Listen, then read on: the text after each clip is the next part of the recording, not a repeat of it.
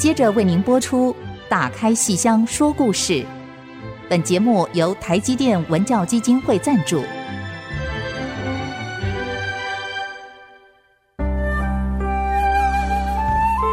打开戏箱子，看见台上的精彩一刻。戏箱子里还有许多你不知道的喜怒哀乐、悲欢离合。让戏曲专家王安琪、罗世龙和您一起打开戏箱说故事。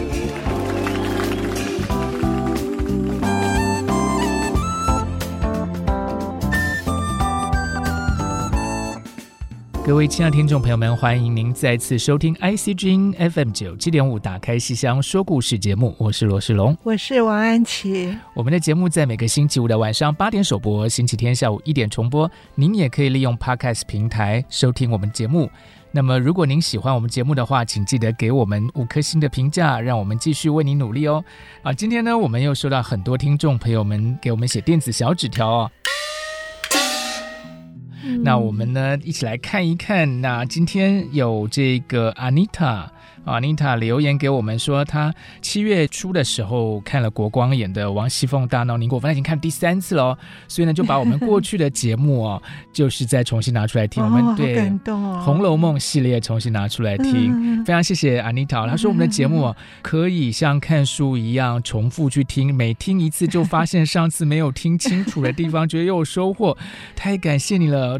其实呢，我们的听众朋友们如果有空啊，有兴趣的话，也可以重复的收。听哦，我们就是。嗯，越听越有味道啊！谢谢 Anita 给我们的鼓励哦。对，嗯，谢谢阿妮塔。我上次看戏碰到您，刚好坐在旁边啊，我也觉得好荣幸哦。好，哎，老师怎么认出他的？他跟我说的。好开心啊！是，希望下次我也会有机会遇到。是，一定会，因为看戏嘛。对对，我遇到另外一位小朋友了，还聊聊过一点。对对，梁正道。对对对对。好，下面是一位阿德。先生哈是大学同学，然后也是看了国光的《有三姐》跟王熙凤大闹宁国府哦，然后看了有非常深刻的心得，因为您特别提到说那个王熙凤啊在唱“不由我喜极更悲生”，那个“生”那个字。啊，他唱出了程派的味道，这真的是您很厉害耶！因为魏海敏老师呢，这个戏基本上是比较偏向荀派的路子，因为王熙凤嘛。可是王熙凤那个时候故意要假装在尤二姐面前说她非常的伤心，所以她演她的伤心，她就故意用京剧的程派，程砚秋的程派来唱那个喜极更悲生的生。这个字，哎，所以这样的一个流派的唱腔的运用，哇，您竟然听出来了，真的是，我想魏海明老师知道以后一定会非常的高兴。好。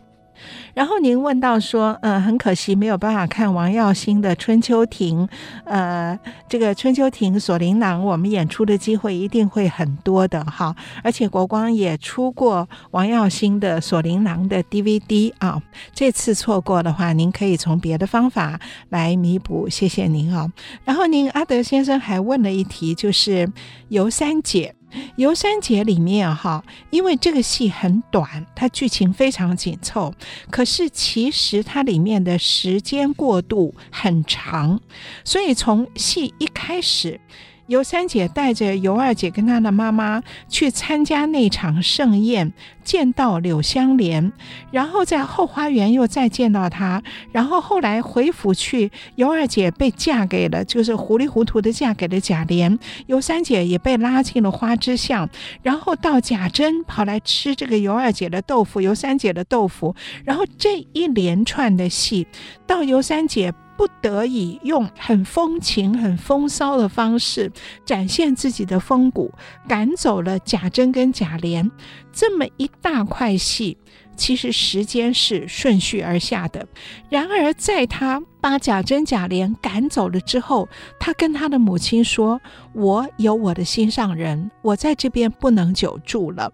那我的心上人就是柳湘莲，所以我这辈子要是没有办法嫁给柳湘莲的话，那我就削发入安堂。”到这里，到这边，尤三姐表明了心事之后，这边之后。其实时间过了好几年，所以下一场的戏是贾琏找到了柳湘莲为他提亲。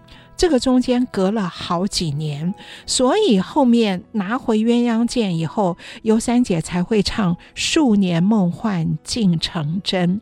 哦，很感谢阿德先生，您看得好仔细，因为这个戏它是用两个小时演出了。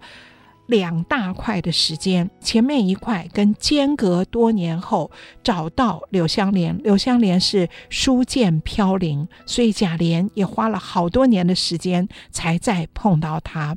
好，所以这个戏的悲剧性，其实在这边是蛮深刻的。谢谢您看出来。好，谢谢。哎，而且阿德才。二十几岁，对呀、啊，对呀、啊，他是大学生，是啊，哇，好认真哦，对啊，而且这个很认真哈、哦。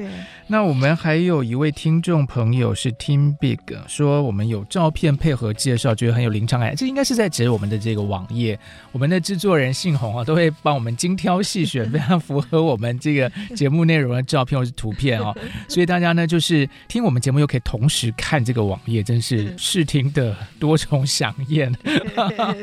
然后还。还有一位是呃 Raining Lay 啊，我觉得这是我认识的人呢，他应该是住在法国的一位朋友，他就是说谢谢我们把。这个原来他觉得很困难的京剧，还有他遗忘很久的一些历史故事啊，或是课本内容，好像把它串在一起，让我们在二零二三年的今天，好像可以跟古典的一些戏剧可以结合在一起。像他认为说，原来哦，很多以前读过的故事，可以从现代的或是女性的角度去解析哦。非常谢谢 Lea 的鼓励哦。人生如戏，戏如人生，人性跟人心一样哈。谢谢，谢谢你，嗯，谢谢，嗯。嗯，下面那一位美格女士，哎，这位也是我们经常碰见，而且也是连友哈，您也经常来小纸条，嗯，谢谢你提到这次国光的魔幻双出里面的侍妻批官哦，您讲的好好玩哦，您说呢？您本来最讨厌的一个戏就是那个大批官，因为那个守了十年活寡的那个田氏怎么？会是 怎么会那么样的风骚啊？一看到有人来祭奠他的先生，然后长得很帅，然后他就动情了哈。所以这个戏啊，大劈棺这一个传统老戏，本来就是一个以表演取胜，在整个人性的设计上面是呃是 怎么讲，说是很传统的吧哈。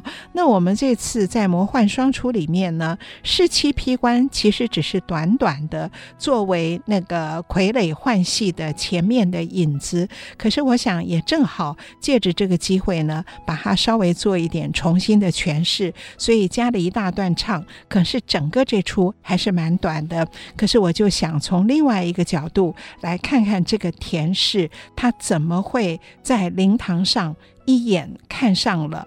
那位楚王孙哈，那、呃、关于您问说为什么我们这次要到北艺去演哈，嗯，我们当然要去啦，因为北艺跟台湾戏曲中心是邻居嘛。我们台湾戏曲中心在芝山站，北艺在剑潭站啊，是邻居，我们一定要串门子哈。而且北艺里面有好多厅，那么这个蓝盒子是个实验剧场，我也非常希望我们的戏能够在实验剧场的氛围里面。呢，做一些不同的呈现，我相信我们大家一定都看戏愉快，谢谢哈。那说到看戏啊，其实像我们有位听众朋友 Kate，他说要去看戏的时候，看到安琪老师从他面前经过，然后他就在尖叫，内心在内心在尖叫。我们制作人说，这应该是很多听众朋友都会有的一个感觉这样子。对，所以，嗯、呃，老师下次如果隐隐约约感觉到周遭有人在尖叫，这个就是，的，就是，我我眼睛很不好，我现在走路好怕摔跤，尤其黑黑的地方，所以我根本都不敢看人，但是会听到，听到，然后我。都会拽紧着一个朋友一起，我好怕摔跤，因为在后台摔过好几次。嗯、啊，年纪大了很可怕。各位听众朋友尖叫可以，但是呢，就 呃还是要注意安全哦。对，然后接下来是阿岑，他说，哎，他提到一件事情，他说九月底的这个中国国家京剧院要来台湾演出啊，有没有可能就是听我们来谈一谈他们的这一次的演出？因为这次是访台三十周年的演出。对，好，那我们今天就来跟听众朋友们啊、呃、来谈一下这次他们的演出。所以各位听众朋友们，你看写电子小纸条就是有帮助的吧？我们会帮您实现您的愿望，想听什么，我们今天就来跟大家讲。对，阿成点菜，对，阿成点 菜，阿成一点，我们今天就来谈中国国家京剧院访台三十年。好，没有问题。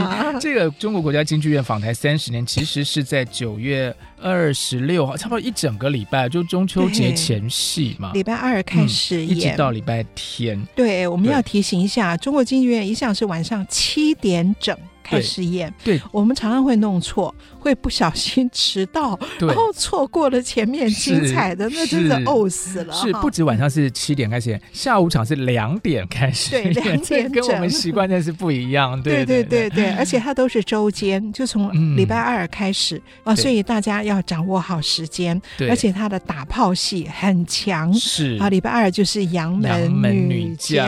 哎，为什么会用杨门女将来当这次访客的打炮戏呢？我们先休息一下，待会儿就开始来跟听众朋友们来。谈一谈这次中国国家京剧院访台三十周年的这一系列的演出。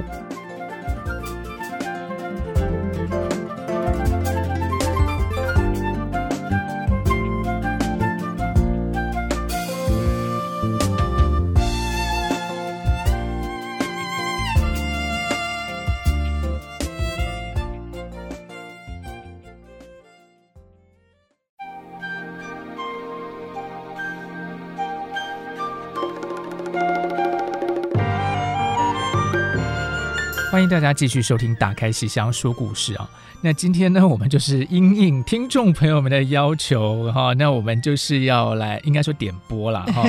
对，我们就要来跟大家分享这次九月底呃要在台湾演出的，就是中国国家京剧院，它是特别打出一个名号，就是访台三十周年呢。真的哦，我看了好激动哦，因为哎呦，我的人生就这样过。哎呦，三十周年是一九九九三年，所以我这个都记得好清楚哦。然后我也翻出了。当时的节目单哦，老师留着留着。一九九三年五月十二号，哇 你知道那个时候不仅对我们来讲是三十年前，而是一九九三是等于说台湾解严后、嗯、解严。好，可是并不表示大陆的剧团马上就来了。解严后过了好多年，大陆的剧团才可以来台湾演出。那么从一九九二年底的昆曲，华文艺的、那个嗯、尚昆哎、嗯呃、先来演出，嗯、然后隔年一九九三就是京剧开始来台湾了。嗯、所以当时我们好激动，好激动哦！一九九三年春天，我们先迎来了北京京剧院，不是这个。中国京剧院、嗯、啊，它不太一样，是北京京剧院，就是梅葆玖，就是魏海敏拜师的梅葆玖，梅兰芳的儿子。哇，那个是大陆京剧团第一次来台湾呢。嗯、对，哦，在中山堂，哦，真的是好轰动哦。然后隔了两个月，在五月份。一九九三年五月，就是中国京剧院。中国京剧院来台湾，那个阵容之大哦，而且他演了很长哎。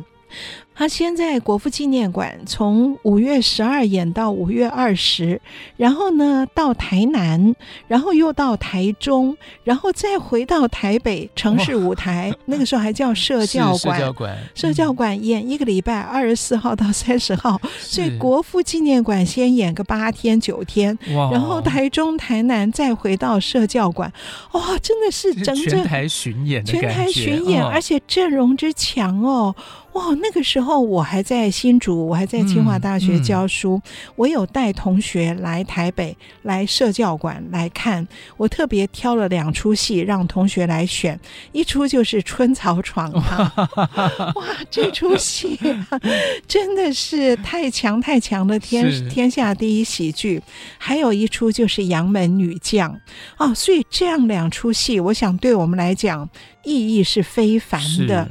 而且他们演出前也都有讲座，嗯，哦，所以在国父纪念馆呢，在社教馆各自办了好几场演讲，哇，都是挤作一坨的，嗯、很可怕的，而且观众都在下面。哦，大声的呼叫，那种盛况就是不只是说喜欢京剧，而是有的年轻的，像我的有的学生说，我要去看大陆人，就是 就是没有见过，没有见过大陆的人来台湾演出，而且是这么一群人出现在他面前，对呀对呀，很很有趣的。那么那档的中国京剧院的阵容太强了，他这个。领军的人物是袁世海，而、哦哦、不是袁世凯，嗯、是袁世海。哇，他演群英会、群介华，嗯、哦，那个真的是整个国父纪念馆大爆满。你想，国父纪念馆有两千多个座位啊，其实袁世海个儿小小的，哎呀，可是他一出来，那个全场那种掌声从两千两百个座位的后面一路铺天盖地下来。啊，同样的情形就是杜近芳、嗯、啊，杜近芳演《白蛇传》哇哦，那那我都是在坐在下面激动到是就 不断的哭，哎、然后就把那个隐形眼镜给哭掉的哈，哦，所以看他还是看的模模糊糊，嗯、因为隐形眼镜哭掉了，然后。我带同学看呢，我倒没有带他们看这个京剧最正统的群英会、借东风、华容道，嗯、也没有带他们看《白蛇传》，也没有看《龙凤呈祥》《霸王别姬》。我挑的是同学们、年轻朋友们最容易上手的，就是《春草闯堂》。所以三十年前看《春草闯堂》，刘长瑜跟寇春华是原班人马、嗯、原创人马。哦，我们那个同学哦，从新竹来看的。乐得不得了！我在课堂上原来就给他们看过录影带，嗯、可是你看到现场还是觉得怎么会这么可爱、啊？我突然有个想法，我要想办法把三十年前这个班的学生找出来，让他们来看 清华的学弟妹们 演的《春草闯堂》。对对对对对，你看这个渊源有多久多长啊？可见这个戏多好看，而且多适合给这个从来没有看过戏的同学们。不只是介绍他们看，而且介绍他们学。嗯。他们演是，而且每个行当都有，每个都有，然后又真有趣，还能够学，对，好坏不管，就是能 学。嗯。另外一出我带同学看的是《杨门女将》，《杨门女将》就没有办法学，但也是好看，也是好看。嗯，哦，剧情好动人哦，可是他实在没有办法学。第一个，你要扎上大靠，对，穿上铠甲，然后那么多唱，而且不仅是穆桂英。这个女孩子的旦角的唱，那个老旦佘老太君，哦，那个要很洪亮哦，很洪亮。嗯、而大陆的好老旦好多，哦，所以当时当时是原班人马。三十年前是原班的王金华跟那个杨秋玲，嗯、他们来演的。哦，也是看了好激动，好激动啊，哦！所以三十年前的这一切真是历历在目。而当时就有余魁志。还没有李胜素，当时于魁智好年轻啊！他在里面呢，譬如说失街亭空城计斩马谡失空斩。他只是唱《诗街亭》第一小段，哦，就初试啼声的那个年纪嘛，对，太年轻了。哦嗯、好，所以后面的是《空城计》跟《斩马谡》是孙悦，不是台湾那个孙叔叔孙悦，哦、是大陆的那个谭派老生、余派老生孙越。好，所以等于是一级演员孙悦演《空城计》跟《斩马谡》，可是《诗街亭》让台湾的观众看看我们年轻的。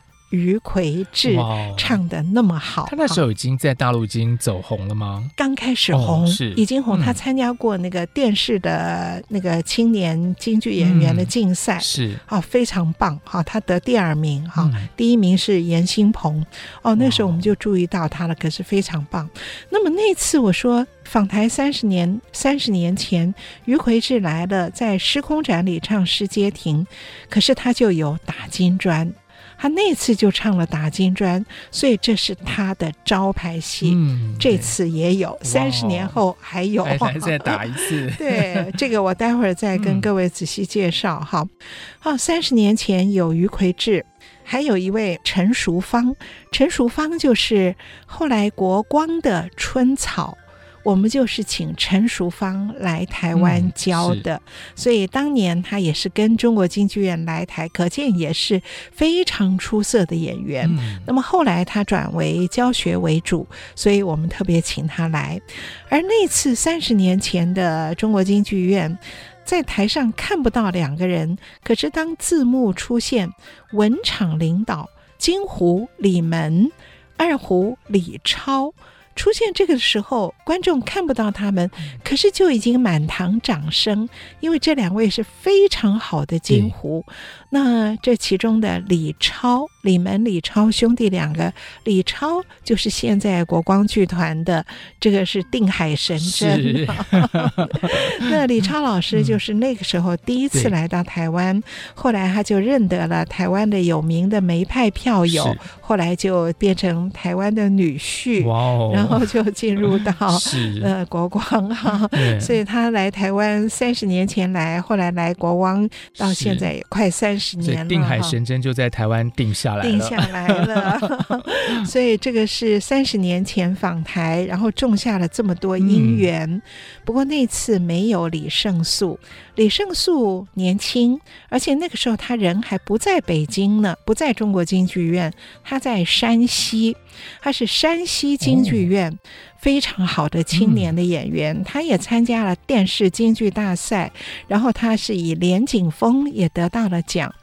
我跟李胜素有一点渊源，他在山西啊，呃，参加电视竞赛得奖以后，诶，后来就有一个因缘，就是他想演我给郭小庄编的剧本，我给郭小庄的雅音小集编过一个。再生缘这个戏演孟丽君，哎，结果后来我就那个时候就从两岸刚刚开始交流，还没有演员来台湾，可是刚可以通信，哎，我就接到山西京剧院的信，就说我们的李胜素想要演你的那个孟丽君那个剧本，哎，那我当然觉得。好荣幸啊，很开心啊，因为我已经看到李胜素他在电视京剧的那个表现，是哎，我想那他他扮男装哦，那个一定也是非常的又漂亮，嗯、唱的又好，我也很开心啊。那么后来我们就结下了这段姻缘，嗯、他在山西就演了我的这个剧本，而且他不仅是演了，他是要把这个戏带到北京去参赛。可是我没有去啊，我那个时候完全没有想到，刚刚开放，我完全没有想到我要去或是做什么。嗯、结果后来人家从北京传了一个消息跟我讲，说我得奖了。哎呀，我吓死了！那时候两岸刚开放，我们就还还蛮害怕的。我说我不要不要不要，我没有不要什么什么。结果果然是弄错了，不是剧本得奖，而是李胜素得奖。哎呀，那我就安心了，就好开心哦。而且我也知道。他因为我这个戏得奖以后，后来没多久，他就从山西被挖走了，就挖到了中国京剧院，就跟于奎智变成了最佳拍档。是，所以后来他就来台湾。哇，大约在一九九八年，嗯，这个中国中京院来台就已经是。于魁智、李胜素、于李这个搭档了，所以说起来，这样隐隐约约讲起来，其实中国京剧院三十年访台，这一路上其实跟安琪老师的促成也有点关系。哎呀，有一点，好像 有那么一点，对，有一点关系啊。那个剧本啊，对呀。如果因为孟丽君这个戏很好发挥，对不对？因为她前面女装。后面扮男装，最后再扮回女装。那你只要嗓子够，扮相好，会做戏啊，这个要发挥的机会太多了。那也要剧本好，所以呢，孟丽君的故事很动人。是，所以今天安琪老师来跟我们讲这个中国国家京剧院访谈三十周年，真是太适合不过了。我们先休息一下，马上回来。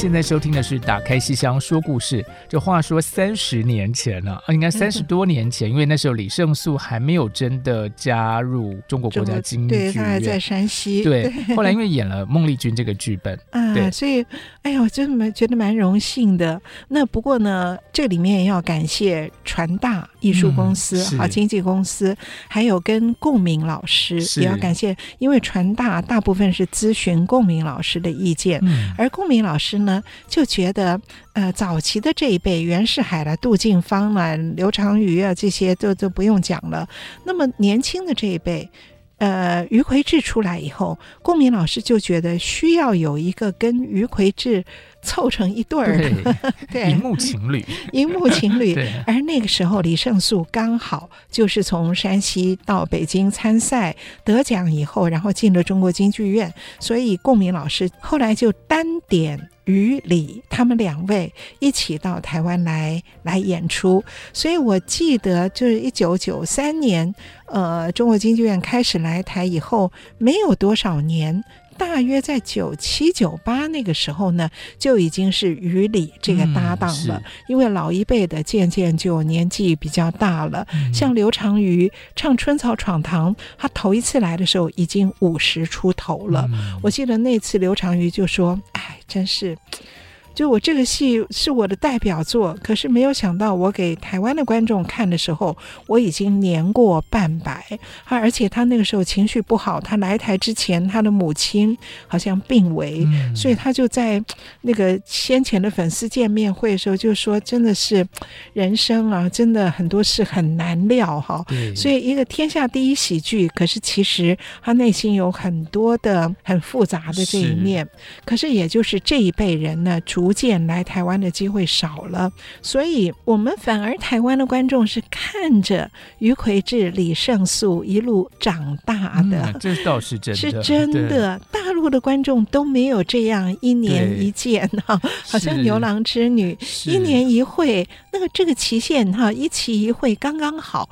每一次见就看到他们成熟一年，嗯、又有什么新戏或是老戏又怎么样更纯熟，他们的默契又怎么样更。好，所以那种感觉，我觉得台湾观众真的非常幸福。嗯，尤其中国京剧院来台湾的时候，这个传大呢都会特别去在外借几个演员，嗯，所以等于像是联演的这样的一种姿态来台湾的。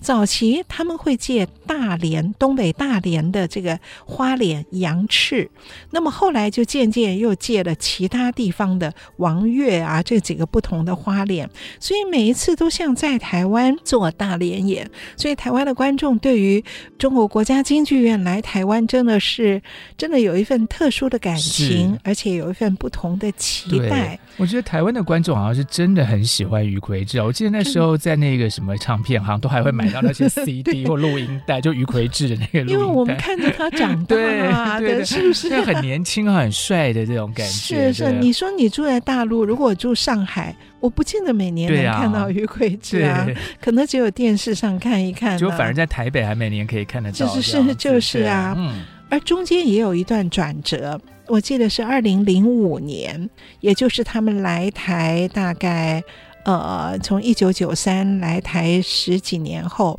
二零零五年那一次啊，年底的时候，那一次中国京剧院来台，可是他说。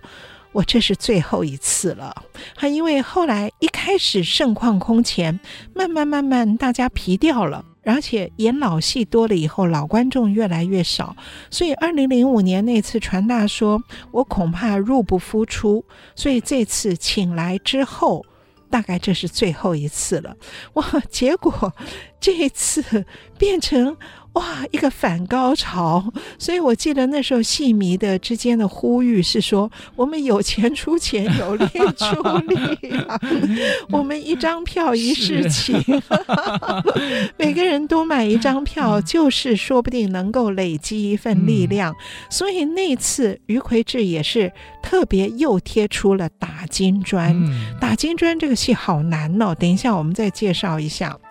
那么贴出了他的招牌戏《打金砖》哦，那天真是国家剧院卖到九成五，就接近全满，嗯、而且气氛热烈的不得了。我们坐在台下都整个被感染到，然后谢幕的时候，哦，那个全部观众 涌向前面，然后余魁志出来以后，哦。就是抱拳作揖哦，从台左走到台右，嗯、再从台右走到台左，而且我们看到他的眼神，他是盯着台下的每一位观众在看，他好像是来告别的啊，就是跟你们一位一位告别了。嗯、可是观众好好玩哦，想起来都好笑。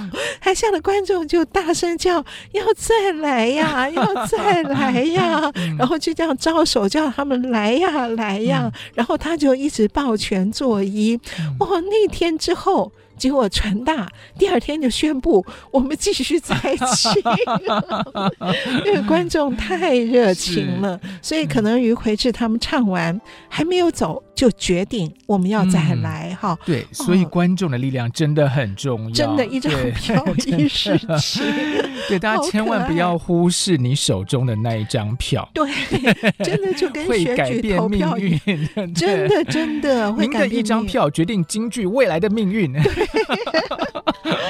所以从那一次本来说不来之后，哦，结果啊还真的来了个起，就是有时候还不见得一年一度，有时候一年还两次。好棒哦！对，好棒哦！嗯、可是疫情中断了好久，嗯、疫情中断了，我看有三年多，好像快四年了。嗯、所以中间，哎，据我所知，传大都结束了一阵子。嗯，对。像负责这个案子的蓝小姐、蓝雅金小姐，都已经。我记得她都离职找别的工作了 哦，我那时候还特别请他，哎呀，问候传大的周先生。哦，他以一个民间私人之力做这件事很不容易的。哎，结果我一看到啊。现在访台三十年要来了，又还是传大，传大又回来了。其实这个消息放出来，就是开始在那个网站上卖票前，其实已经有点听说这件事情。是啊，对，然后没想到就真的有一天就突然就就对，大家本来在在怀疑是真是假，啊、因为很难想象嘛。对，对啊、疫情好像整个就恍如隔世了，是，是不是？是对，这么大的团体来得成吗？嗯、大家听说了很久，可是哎。终于这下子售票的时间也出来了，是，是。这是真的要来了，是真的中国国家京剧院，对，真的要来了，真的大陆演员哦，真的于魁智、李胜素哦，对。他们从九月二十六号、嗯、星期二开始，我们别忘了，星期二是七点整、十九点整哦。嗯、杨门女将绝对不能够迟到，因为杨门女将前半小时就是大高潮，就是那个寿堂变灵堂。好、嗯哦，如果错过了，你你真是最高潮错过了哈。杨门女将当打炮戏，因为太强了，嗯、这个戏真的是太强了，而且。它本来就是中国京剧院，当时他们分一二三四团，还是中国京剧院四团的原创的戏，嗯、四团是最年轻的，所以当时的杨秋玲才二十三岁演穆桂英的，然后演佘太君百岁老人佘太君的王金华，当时才二十四岁，嗯、所以是。这么年轻的中国京剧院四团的原创，那么现在当然没有四团了，可是整个就是中国京剧院，就是中国国家京剧院，嗯、所以《杨门女将》是他们原创的戏，而且这个戏除了穆桂英，除了佘太君，每一个角色都重要，而且几个老生宋王是谭派，然后寇准是马派，嗯、最后还出来一个采药老人是严派，所以各个行当、各个流派，然后剧情强得不得了。所以这个戏当打炮戏，绝对观众看了以后，对中国京剧院，你后面的票就是一张一张的买。是。是 所以打炮戏就是头一炮要打响，嗯、然后后面大家没买票的，也就会在中场休息的时候就冲出去，哎、就会去买。啊，跟这是礼拜二的票，对，礼拜二晚上。嗯、可是这次呢，比较不太一样的就是，当然不再是杨秋玲、王金华了哈，杨秋玲都过去了，王金华年纪非常大了。老早以来，这个中国京剧院来的杨门女将就已经换了李胜素了，嗯、而这次不太一样的是，李胜素。跟于魁智也逐渐初老，也也不是初老的，于魁智六十一了，嗯、真的，我们看着他长大，哇，三十年就三十出头，对呀，嗯、对呀，那他现在六十一了，李胜素也五十好几了，所以他们还是在这里面担当主角，可是他们也把年轻的一代带出来了，嗯、对。其实从疫情前一两年，我们就看到他们逐步的在做传承接班。所以疫情前一两年，如果演四郎探母，我们就会看到李胜素不再演全部了，他已经把其中的做工或是哪一折交给了他的传人年轻的朱红，然后于魁智也是这样交给刘磊。然后我们常常看到谢幕的时候。于慧智、李胜素谢幕完以后，把这两个年轻的拉着手，手把手的把他们拉着往前推，让台湾观众认得这是我的接班人。其实看了蛮感动的，所以现在的如果说是比较年轻的观众朋友，将来就是看着这些年轻一辈的演员一起长大了，是他们的李胜素，他们的于魁智，对对对对。对对，好啊，这个九月二十六号的打炮戏是杨门女将，那当然这一次中国国家京剧院还有很多其他的好戏，我们先休息一下，待会儿再来跟听众朋友们分享。嗯。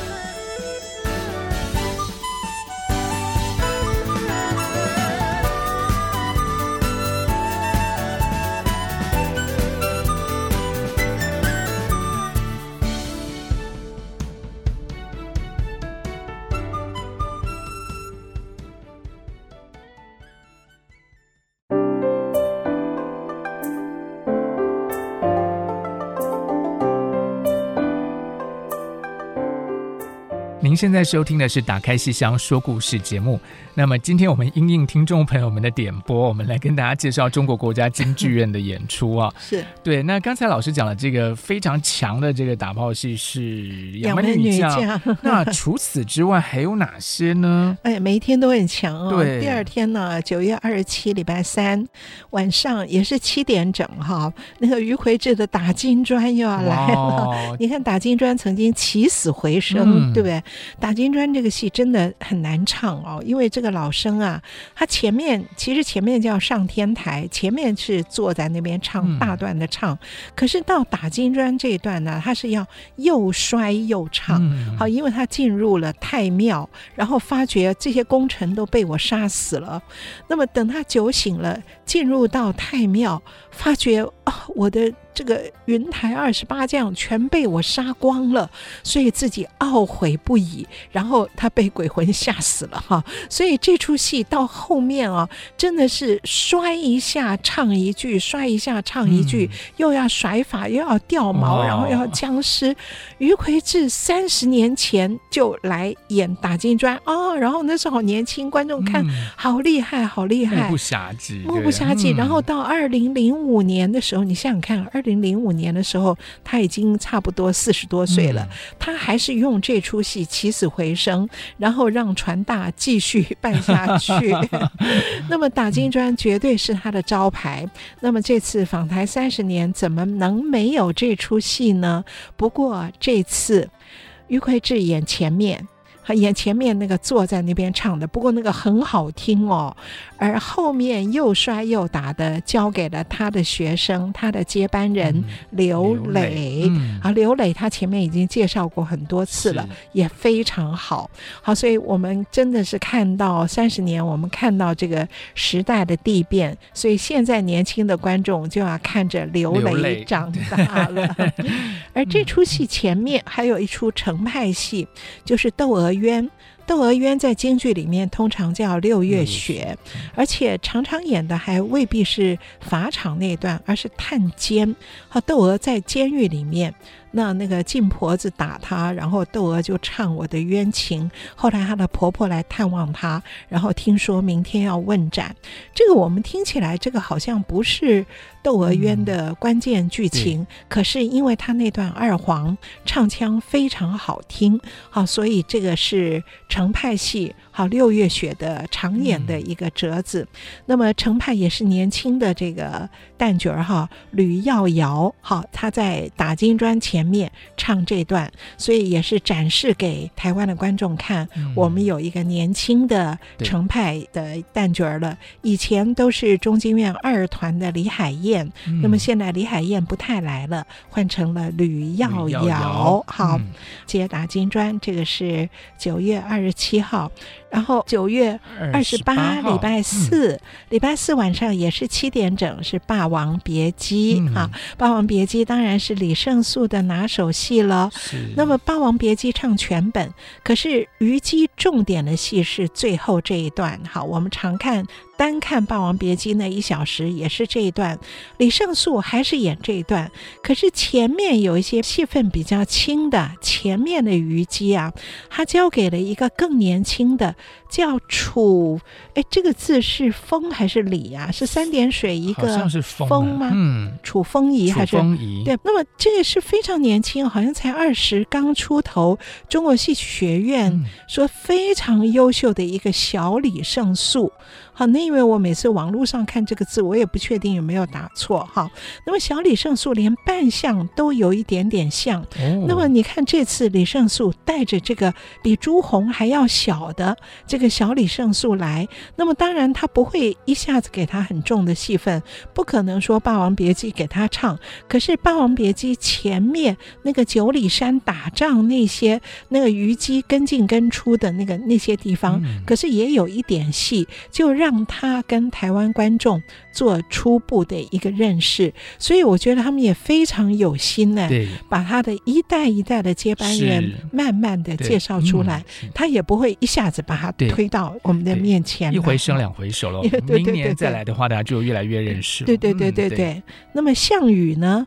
是分前后，前面是刘葵葵，后面是胡兵。好，前面是九里山的，是刘葵葵。然后九月二十九，礼拜五晚上也是七点整，嗯、是锁麟囊。名剧了，这个名剧啊，程派、嗯、的名剧啊，以前都是李海燕，嗯、那么这次是吕耀瑶，吕耀瑶就是演六月六月雪的窦娥，嗯、所以这是中京院的一个程派的一个新秀。嗯、其实他也红了好几年。了哈，可是对台湾观众来讲，可能他还比较比较新一点，好期待哦，好期待啊！你看江山代有才人出啊，然后你看那个演那个琼小姐，那个赵守贞的，就是李胜素的那个接班人朱红，对。啊，所以他让他的接班人在各个不同的位置出现，哈，所以这个吕耀瑶的呃锁麟囊哈是九月二十九号礼拜五晚上。然后九月三十，据说是目前卖的最好。一开票以后，大家就抢这天。九月三十，礼拜六下午两点整哦，两点整哦，不是两点半哦。礼拜六下午是两点整，礼拜天也是两点整。礼拜六下午是大探二，大保国、探黄陵二进宫。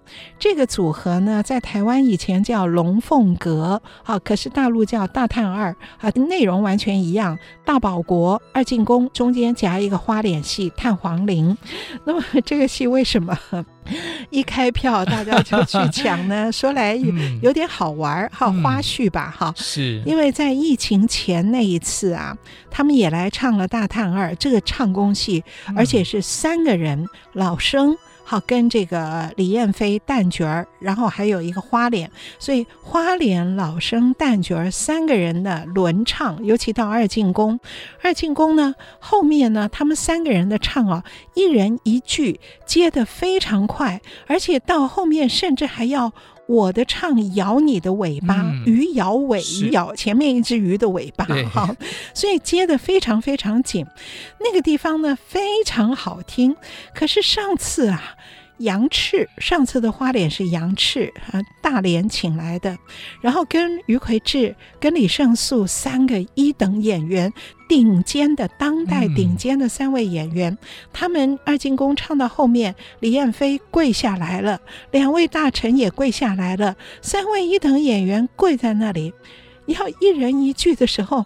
忽然之间，这个谁呀、啊？不知道是谁，要追究，要仔细去重听追究，嗯、有谁呀、啊？唱错了一环，嗯，他唱到了后面去了。这个东西很麻烦，因为接的太紧，所以你往后面错了一环以后，那下面那个如果是老生错了，下面那个旦角啊。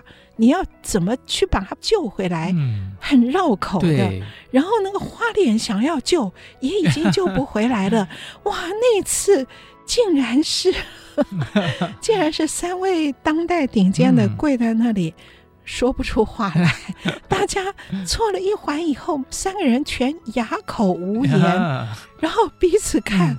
嗯不知道怎么接，然后有观众就在那边数码表，说足足有二十四秒吧，对，没有声音，嗯，就胡琴在拉着，然后，然后是花脸把他救回来了，嗯、花脸找了一个空档，一接以后，哇，大家才接回去，是。可是。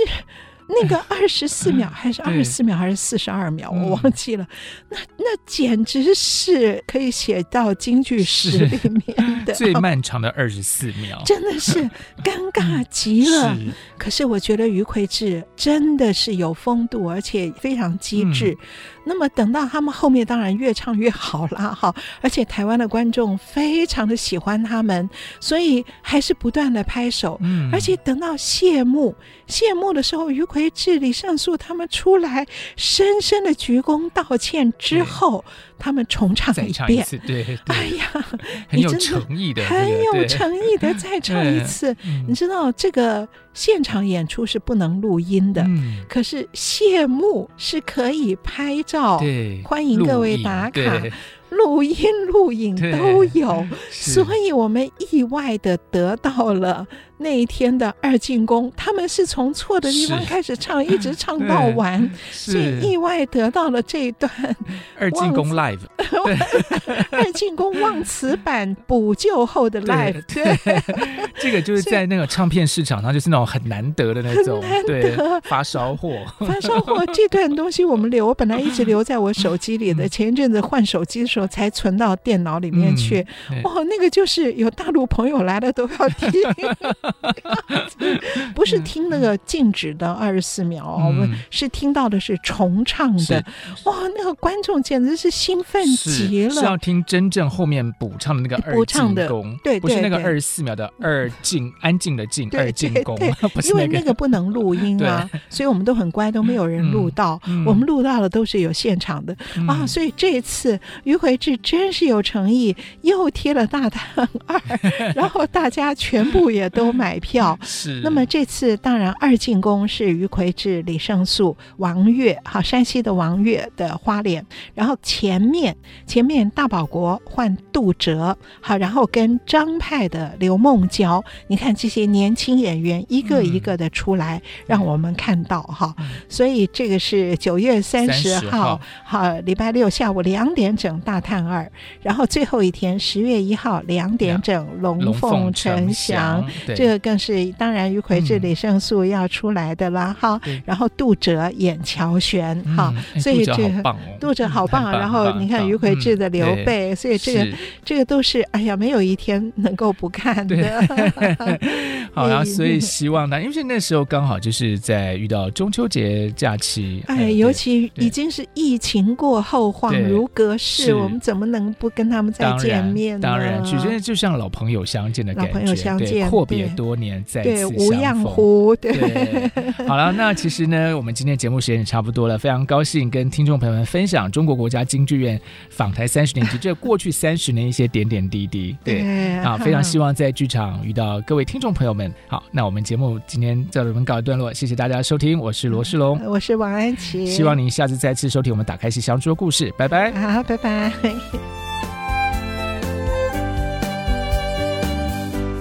本节目由台积电文教基金会赞助播出。台积电文教基金会深耕文化经典，引动艺术风潮，与您共筑美善社会。